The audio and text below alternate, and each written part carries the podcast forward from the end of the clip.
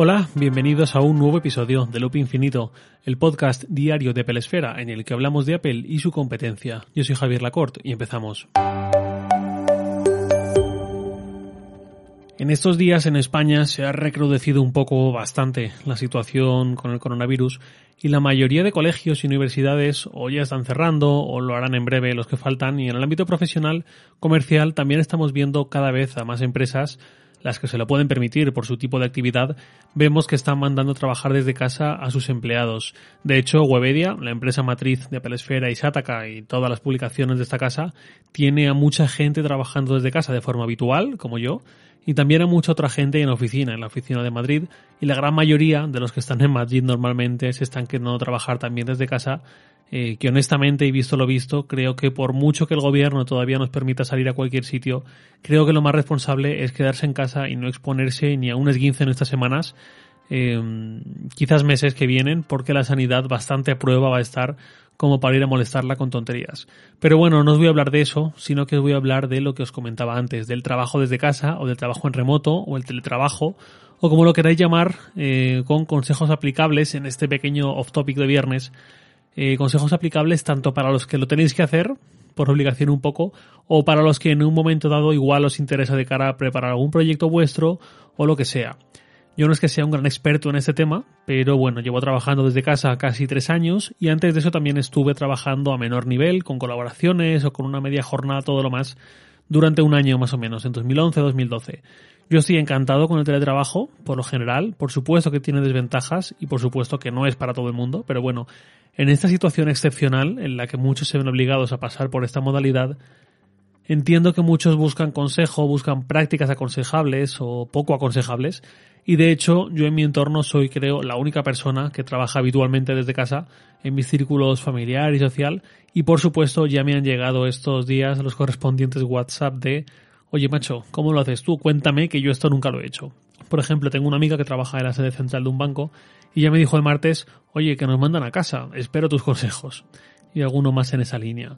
Hay algunos lugares comunes en cualquier lista de consejos y demás para el teletrabajo, incluso algunos que son muy obvios, pero bueno, nunca viene de más y yo os voy a contar hoy, viernes, un poco cómo me organizo yo y qué suelo hacer cada día para que la cosa no se desmadre. Y oye, llevo más de 7 meses, llevo con este 125 episodios de un podcast diario y no he fallado ni uno solo, ni me he retrasado siquiera, con lo cual algo de credibilidad creo que tengo.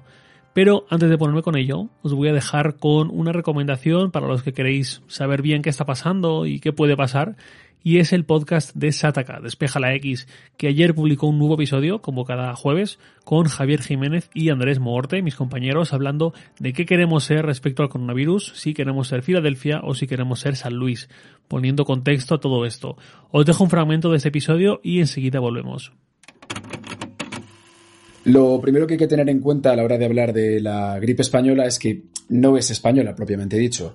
Eh, uno de los elementos más significativos de, la gripe española fue que se da durante la Primera Guerra Mundial. Entonces, los gobiernos de, las naciones que están comprometidas en la guerra, obviamente, no quieren difundir que hay una gran epidemia muy peligrosa en todo el continente porque podría desmoralizar a la gente, podría desmovilizar a parte de, las mujeres que se habían incorporado al trabajo, podría tener un impacto muy negativo en los soldados. Entonces, los únicos que narran y cuentan lo que está pasando con la epidemia son los, eh, países neutrales, entre ellos España. Eh, se llama gripe española porque la mayor parte de la cobertura estaba en los medios españoles. Bueno, ahí queda ese fragmento para escucharlo completo, muy recomendable. Podéis buscar Despeja la X en vuestro cliente habitual de podcast. Y ya volviendo al tema del teletrabajo, lo primero es la gestión del horario. Según cuál sea nuestro trabajo y las condiciones que tengamos pactadas, pues igual algunos tenéis que estar como un clavo a las 9 de la mañana y otros lo tenéis algo más flexible hay una modalidad que a mí personalmente me parece de lo mejor, que es una horquilla de entrada. Esto hay otra familiar que trabaja en otro banco que lo tiene así. Ella puede entrar cuando sea, entre las 7 y las 10 de la mañana, y luego lógicamente estirar hacia abajo su jornada de 8 horas a partir de su hora de entrada. Si esto al menos durante el periodo de teletrabajo os lo podéis permitir, a mí me parece fantástico porque da la suficiente flexibilidad horaria como para ay, que tengo que pasarme por el banco, ay, que tengo hora en el dentista, ay, que anoche dormí fatal y estoy reventado. para gestionar estas situaciones sin preocupaciones. Pero al mismo tiempo sabemos que tenemos un tiempo limitado para hacer esa tarea o para dormir o para lo que sea, que en mi experiencia es lo que mejor funciona para terminarla a tiempo y que no se nos vaya la mano. Algo que me funciona muy bien es ducharme por la mañana. No importa que me haya duchado la noche anterior, mm, hay gente que lo prefiere así.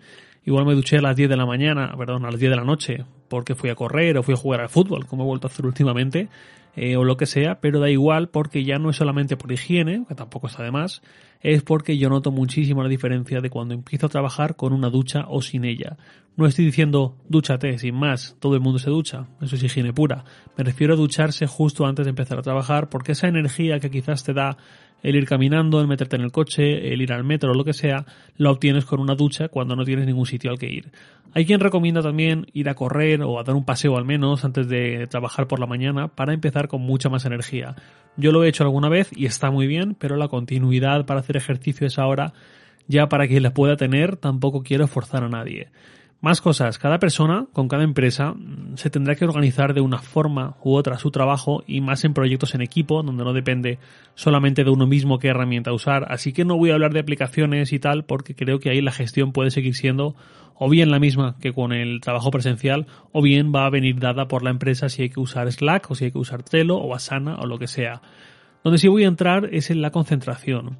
Según donde viváis o con quien viváis, igual tenéis problemas con el ruido y las distracciones. Yo aconsejo mucho unos buenos auriculares con cancelación de ruido quizás, sobre todo si vivís cerca de una calle concurrida o una gran avenida o algo así, para poder aislaros bien de ese ruido de fondo habitual. Y sobre la música, yo escucho dos tipos de música principal, digamos, mientras trabajo, dos grandes grupos de música. Por un lado, música muy rápida, muy dinámica, con BPM altos, para momentos, por ejemplo, de escritura o de procesado de datos, como ayer que estuve horas con un Excel precisamente sobre coronavirus. En esa línea me gusta mucho, por ejemplo, Tobu o Electronomía o algunos de ese estilo. Repito, por si alguien nos entra viendo la jugada, Tobu o Electronomía con K o alguno de ese estilo, porque a mí me hace ir más vivo, me hace ir más rápido en ciertos momentos en los que hace falta esa celeridad, esa, esa cierta vivacidad.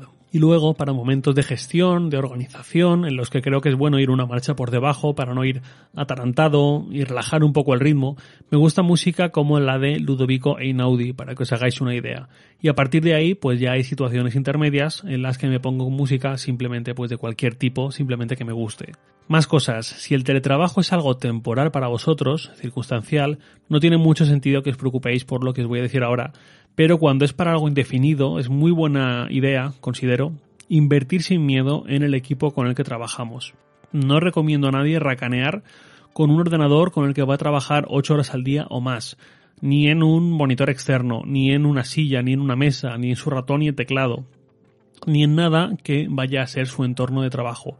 Porque si encima de tener que estar trabajando tantas horas y encima tenemos que hacerlo desde casa, con esa sensación de soledad, lo hacemos, mm, además de todo esto, incómodos por no gastarnos unos euros de más, pues mal vamos.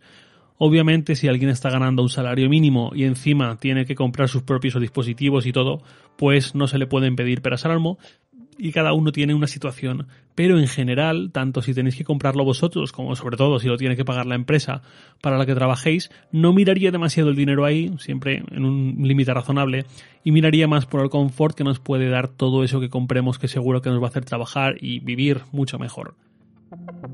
Y por supuesto, salir a la calle es vital, pero ahora no os lo puedo recomendar. De hecho, estoy subido por completo a la ola del movimiento Quédate en tu casa.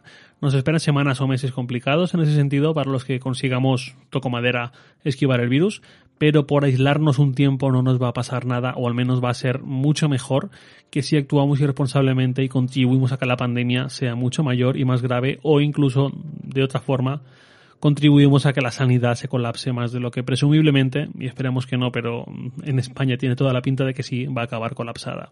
Ya que no podemos salir de casa, pues yo ya estoy pensando en ejercicios que pueda hacer para que el cuerpo no se me termine de atrofiar. Tengo que mirar en Bitónica, a ver qué recomiendan, pero vamos a hacernos a la idea de que esto puede ir para largo y no va a ser fácil, pero no queda otra. Más cosas, hoy no hay consultorio. ¿Por qué? Porque hace ya unos días que no me enviáis preguntas. O mejor dicho, me seguís enviando pero muchas son muy concretas, muy cerradas a una duda vuestra o algo así, y no tiene tanto sentido que el resto de oyentes escuchen ese tema porque creo que no es demasiado extrapolable.